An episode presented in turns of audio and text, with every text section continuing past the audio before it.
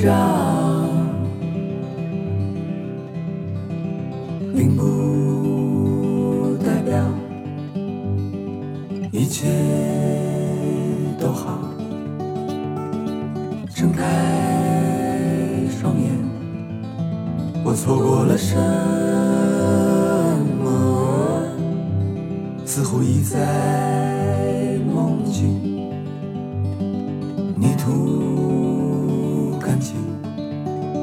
走得轻。争论的终点。享受思考的乐趣，拥抱变化的无常。全球首个正三观的双人脱口秀聊天节目《社会大白话》，说白话不白话。赵先生度的明白，带您一期一白话。随风去，半生飘零，无休止的建设，夹缝中的喘息。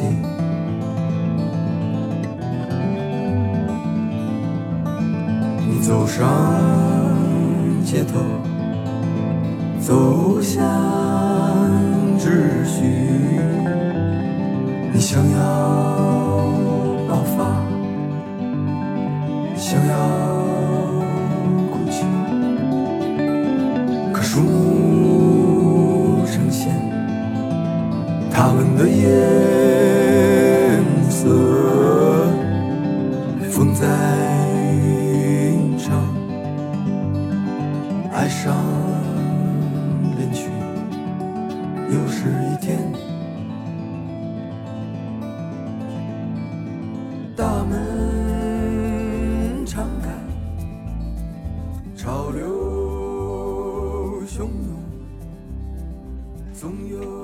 大家好，欢迎大家收听《社会大白话》，我是赵先生，对面呢是我们杜的明白。大家好，首先呢，祝大家二零二一年新年快乐了啊！嗯，新年快乐！嗯，我们在上一期赛博朋克这话题之下，一步就跨了年了。嗯，然后咱上期嘛，咱就一直在说这个赛博朋克跟咱们点事儿，最后呢，就说到这个赛博朋克里出现了这种全民迷幻剂，全民嗨的这个状态，全民嗨。对，其实这个迷幻剂不是那种非法物品啊，我觉得现在很多东西都能算这种全民迷幻剂了，包括说游戏，还有咱们老上的什么抖音，各种东西都算了。精神活性物质。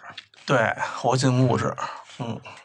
咱们上期说完了赛博朋克这点事儿啊，还有两个咱没说的，一个就是赛博朋克里虚拟世界的东西特别多。嗯，现在咱们说的 VR 虚拟现实，还有 AR 增强现实这些东西，在赛博朋克的世界里会大量的应用。嗯，另外一个就是贫富差距非常大的问题，这个在《赛博朋克2077》游戏里头体现的也非常严重。你可以选三种人，一个是最上层的，还有一个是嗯造反派吧，还有一个是底层的那些什么捡破烂儿的，大概这种人物设定。嗯，那有人会选捡破烂的吗？有人会选啊，这不都是大家选意淫都选那最牛逼的吗？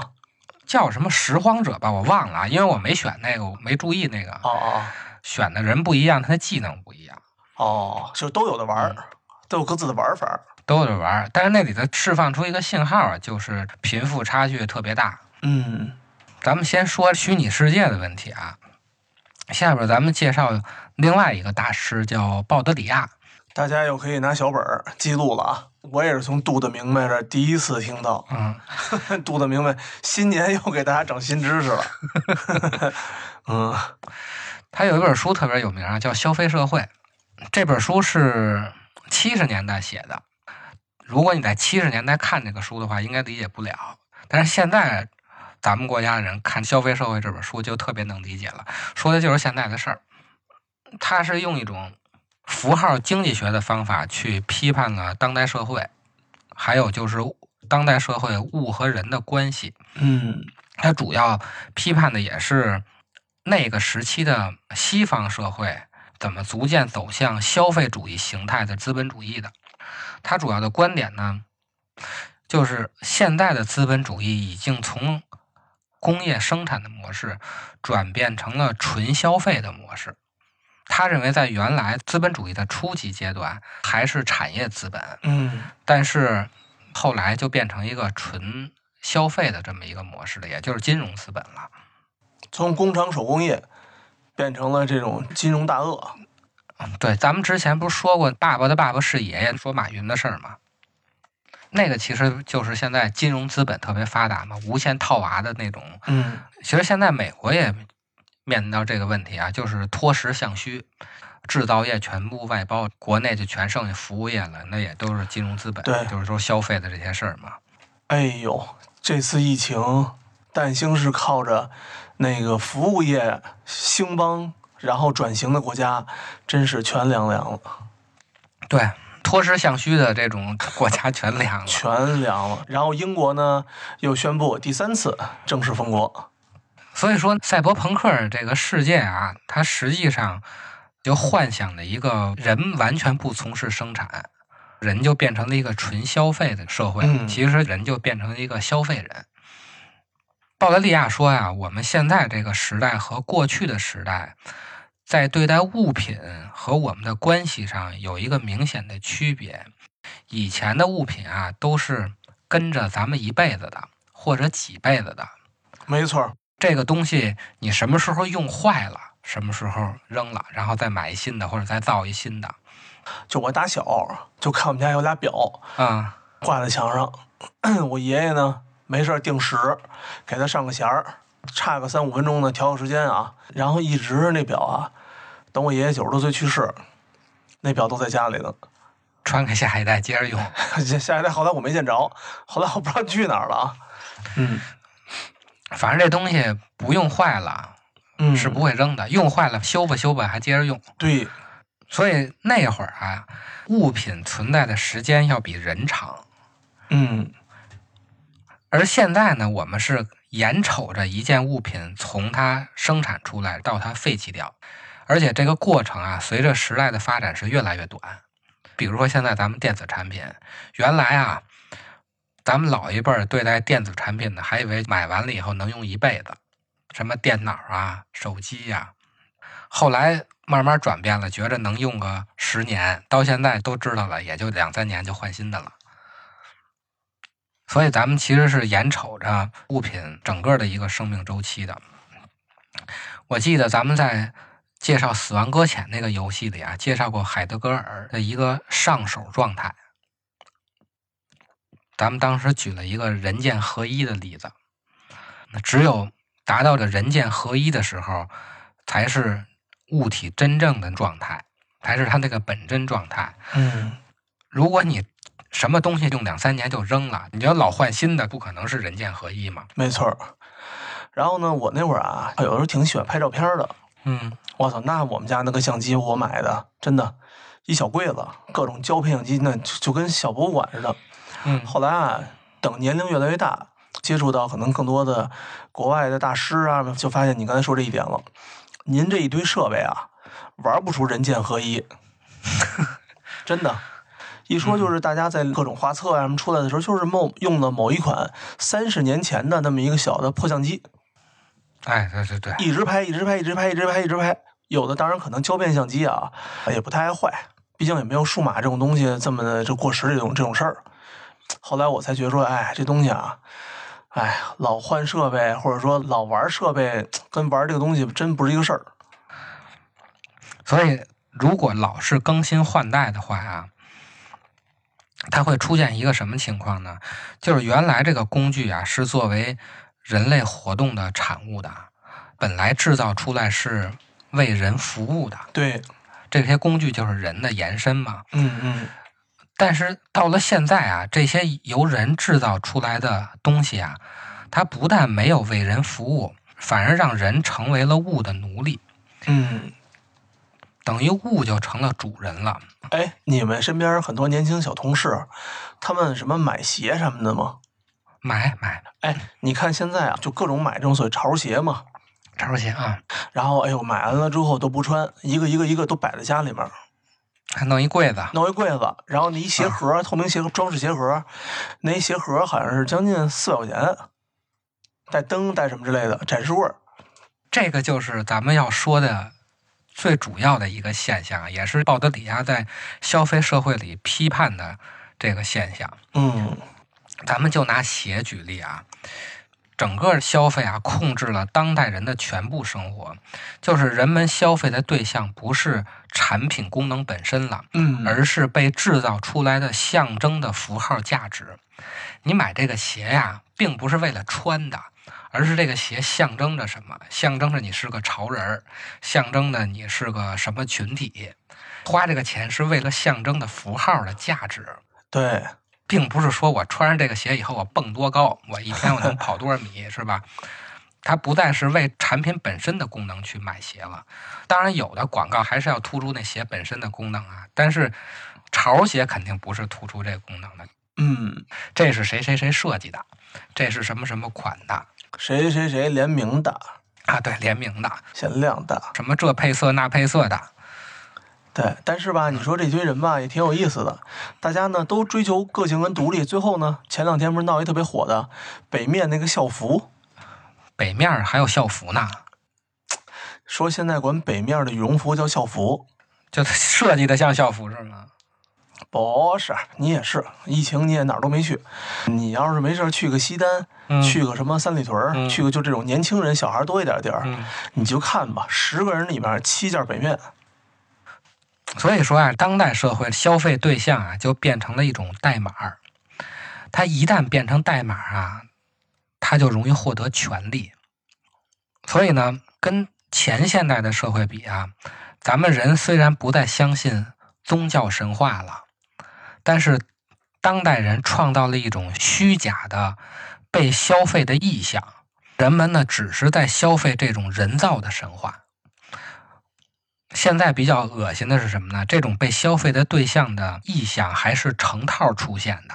咱先举一个这鞋的例子，嗯，你买了一双鞋无所谓，对，等你买了一百双鞋的时候，嚯，你这不有一大柜子吧？我十双鞋就得有一柜子。那你就得花钱买这柜子。等你花钱买的柜子的时候呢，你得周围的什么灯啊什么的这些装修的就得跟上。等你都装修好了，那您这个家是不是也得换一更大的？它都是成套出现，它不是你买一双鞋就完事儿了。没错儿，咱们再举一个茶具，现在嗯最火的大家都知道范大生，虽然已经死了啊，嗯，但是所有的茶具都说是范大生造的。卖一范大生茶具，那你就不能喝高沫了，你就得喝毛尖儿了吧？高沫，那茶叶就得买更好的，对，摆茶具那茶几儿你也得买一个更好的配套的嘛。没错，不能撅嘴儿啊。那会儿老北京老讲究撅着嘴儿那个喝茶嘛。茶几儿换好的，那其他配套家具是不是也得换好的？嗯家具都换了，那那电器是不是也得换？什么冰箱、彩电啊这些东西的，洗衣机全换了。换来换去，你就觉得你这房子太小了，就换一大的。换完房子以后，家里所有东西都新了，您一屁股坐沙发上，您发现您老公不帅了，媳妇儿不美了，也换了，就离婚了。是，T TFBOYS 了。最后您就连人都给换了啊！它就是消费对象的意向，它是成套出现的。对，真是。最近一段时间啊，更离谱了，人们开始消费啊符号的符号的价值，开始套娃了。嗯这什么意思呢？就是现在啊，复刻的鞋和盲盒。嗯，现在咱们买的，比如说这乔丹鞋吧，一般都是复刻的，那肯定的呀，去百分之九十九都是啊。原版的几乎已经买不着了。原版都多少年前的事儿了。原版的乔丹鞋啊，它贵的原因是乔丹代言的，甭管是不是乔丹真穿过啊，乔丹本身是球星，买他的鞋实际上就是在消费一种符号，不是乔丹的，同样的那东西肯定就没有是乔丹的那么贵。为什么乔丹老跟咱们的乔丹天天打架呢？嗯，就是因为品牌溢价溢价实在太高了。对，他就指着乔丹这个人的名字来溢价呢。然后您这中国出一个同样是扣篮儿的小人儿，能不着急吗？但是复刻是什么呢？复刻是在复刻这种符号，所以复刻的鞋就是在消费符号的符号的价值。原版的乔丹鞋是在消费一种符号价值，复刻的鞋就是在消费符号的符号的价值。嗯，还有就是盲盒，咱们小时候都是为了攒水浒卡呀，还有什么球星卡。对对对，你攒过吗？我攒过球星卡，图啥呀？他给你出一个贴画，就是一大纸，纸上都是空的。啊，你要把空的填满了，你得吃一个卡，然后给它贴上去。这大贴画是免费送的。大贴画免费送的，但是你要想给它贴满了，你得一包一包吃那方便面。哦，我小的时候啊也老吃，但那个卡呀我都扔了。那我找着原因了，你知道吗？因为我没有你那张大贴画。因为我他妈不知道他干嘛，你知道这不是这一张一张卡片，我急他干啥？打牌啊干嘛？我不知道干什么，你知道吗？嗯，啊，咱俩差一东西。其实那会儿啊，你买东西就已经不是为了吃方便面了，嗯，就是为了这卡片儿。不想吃方便面的时候也得吃一个。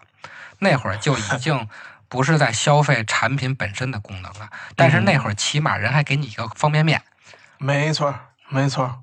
是吧？你起码还得吃一口。现在是连方便面都吃都不吃了，您直接抽卡，是这样的。是吧？这盲盒就是不吃方便面的抽卡，我直接买这卡片抽。包括咱们玩那卡牌游戏，你抽个什么 S R S S R 啊，就是它已经完全的失去产品本身的功能了。鲍德里亚就说啊，这是一种让一个符号参照另外一个符号，一种物品参照另外一件物品，一个消费者参照另外一个消费者。那么，既然消费的对象变成了符号价值，其实消费的主体也就不再是人本身了，人不再是消费的主体了。在现代的消费社会中啊，是没有真实的人存在的。嗯现代社会中，消费的主体是符号的秩序。什么意思呢？就是说，消费的统治者为符号创造了一种秩序。鄙视链算这种秩序吗？啊，对对对，就是这个鄙视链的秩序。对，你说的这玩意儿啊，给你有特别有意思的一个，就是穿这个一万块钱的这个限量球鞋啊，炒的啊原价人都一千，你知道吧？穿到一万的呢，哎，鄙视一下那种穿的穿五千的，穿五千的呢，鄙视鄙视这个穿两千的，穿两千的鄙视穿原价的，穿那个原价呢，鄙视这个，因为现在这莆田的假鞋特别多。前两天我看一个啊，就是一个绿色的小绒绒的一个鞋，你也不好看吗？也也也一般。你说乔丹那真的是历史级别的这个运动员啊，有很多粉丝群体，黑人这个圈里面那简直就是神啊。有一些你根本什么都不知道一些东西干到一万了，然后呢，咱再说回来，这帮买两百多块钱莆田的呀，反过来挨个儿鄙视。鄙视穿原价的，鄙视穿五千的，鄙视穿一万的，鄙视什么一切。我身边有这样的朋友嘛，就说你看这我这个两百多块钱，跟人家那个一模一样。我说操，我说你玩的也是个心智，人家玩的也是个心情。这都是制造符号的秩序给造成的这种原因啊，其实就是人造的一种消费神话。但是这种人造的消费神话，它构成了一种伪事件、伪历史和伪文化的世界。也就是说，这个世界不再是嗯生产真实的这么一个世界了，它变成了一个由编码规则要素，也就是咱们说的这些消费等级的细分，这种比心链的细分，以及媒体技术操作。媒体技术操作就是什么数据算法、流量啊，嗯它相当于变成一个由编码规则要素和媒体技术操作产生的一个赝品。嗯在鲍达里亚看来啊，大众传媒通过媒体制造了一个看似是真相，实际上根本不存在的幻影。人们从大众交流中获得的不是现实，而是对现实所产生的眩晕。嗯我觉着鲍德里亚批判的这种消费社会的终极形态，实际上就是赛博朋克的世界。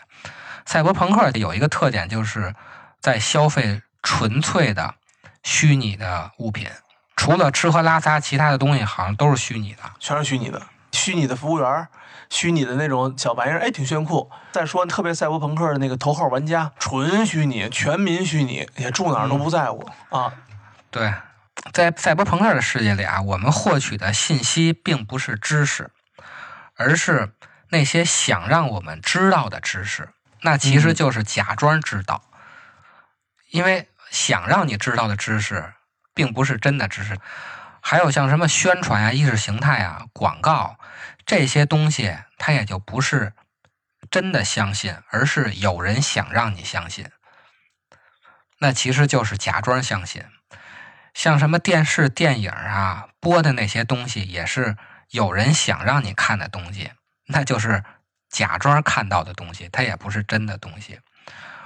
整个人类就成了人为的虚假的俘虏，人就变成了让这些有价值的虚假幻象所要欺骗的对象了。之前说过，断舍离也是一种消费模式，我忘了在哪期说的了啊。嗯嗯。之前也说过，像什么一条视频，其实也是一种高级的凡尔赛，就是因为啊，在消费社会中，像什么拥抱大自然呀，寻找内心的宁静，其实也是一种意识形态的编码。人们实际上消费的是一种心中的自然和心中的宁静。这种拥抱大自然的宁静，实际上就是一种虚假的、不真实的存在。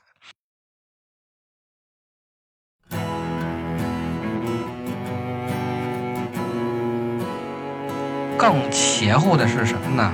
咱们制造的这种伪世界的装置啊，如今已经发展成自动化的机器了，也就是什么大数据啊、人工智能这些东西，它不再是人去操作，而是技术去操作。这个导致的后果呢，就是这种不真实的真实，反而比真正的真实更让咱们觉得真实。说到这儿啊，大家是不是就发现啊？如今的赛博朋啊并不是一个未来的某个社会形态的概念。